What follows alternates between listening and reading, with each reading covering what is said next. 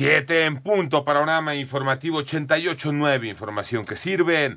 Yo soy Alejandro Villalbazo en Twitter, TikTok, arroba Villalbazo. 13 es lunes 28 de agosto, Iñaki Manero. Muchas gracias. Vámonos con el panorama. Giovanni Rodolfo N., presunto feminicida de Ivana Huato, fue notificado de una segunda orden de aprehensión en su contra ahora por su probable responsabilidad en la desaparición de la joven. Además, el sábado, eh, el detenido y su madre fueron vinculados a proceso por su probable participación en delitos de encubrimiento y contra la salud en su modalidad de narcomenudeo. Se queda tras las rejas. Por otro lado, sujetos armados realizaron ayer domingo quema de negocios, vehículos particulares y bloqueo de carreteras en Apatzingán, Buenavista y Uruapan. Estos ya fueron liberadas por autoridades en la región de Tierra Caliente, en Michoacán, y por estos hechos fueron detenidos seis personas. En tanto, pobladores de la localidad del Caracol, ubicada en el municipio general Eliodoro Castillo, en Guerrero, reportaron que no tienen acceso a servicios básicos de luz y agua luego de los ataques con drones que han sufrido en días recientes, perpetrados supuestamente por la familia michoacana.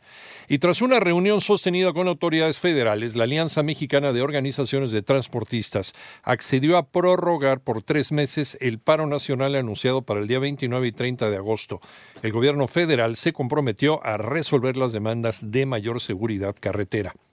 Autoridades en Ciudad de México realizan un operativo con motivo del regreso a clase. Iona Flores. Este lunes en las 16 alcaldías se lleva a cabo un operativo vial y de seguridad con motivo del inicio del ciclo escolar 2023-2024. Este operativo tiene varias características de seguridad, de movilidad y tránsito. Van a entrar a clases 1.200.000 niñas y niños de preescolar, primaria y secundaria básicas, pero también entran a clase alumnos del nivel básico privado, también de otros niveles de educación media superior y superior. Así lo dijo el jefe de gobierno Martí Batres el operativo arrancó a las 6 de la mañana con la participación de más de 6.500 policías, 400 vehículos y el sobrevuelo de helicópteros. Para 88.9 Noticias, Joana Flores. El Instituto Mexicano del Seguro Social cuenta con más de 460 especialistas para atender a los adultos mayores. Moni Barrera. Para conservar la salud de las personas adultas mayores es prioritario no discriminarlas, mantener dietas saludables con aumento en las proteínas y la ingesta de agua, evitar los alimentos procesados e identificar oportunamente la depresión y la ansiedad, dos temas que con frecuencia se ignoran ya que estar triste no es parte de la edad, afirmó el especialista del IMSS, Juan Humberto Medina. El titular de la División de Excelencia Clínica de la Coordinación de Innovación en Salud explicó que otros factores para mantener sano a este grupo etario, que va de los 65 años en adelante, son la socialización, tener actividad física regular y en caso de presentar enfermedades acudir a la unidad de medicina familiar para una detección oportuna y recibir el tratamiento adecuado en 889 Noticias. Mónica Barrera.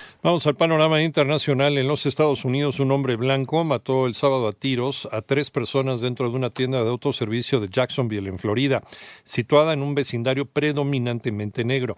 Este ataque fue calificado por el sheriff local de motivado racialmente. Por otra parte, la secretaria mm, estadounidense de Comercio Gina Raimondo se reunirá hoy lunes con autoridades chinas durante una visita a Pekín para intentar aplacar las tensiones comerciales entre las dos mayores economías del mundo. Un problema técnico reportado hoy lunes ha afectado los sistemas de control de tráfico aéreo de Reino Unido, por lo que las aerolíneas advierten sobre retrasos en los vuelos y ya se presenta caos en los aeropuertos.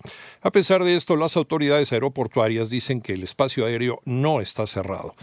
La misión tripulada Crew 7 de la NASA y SpaceX ya arribó a la Estación Espacial Internacional a bordo de la nave Dragon Endurance para unirse a la tripulación de la Expedición 69 que se encuentra en el laboratorio orbital.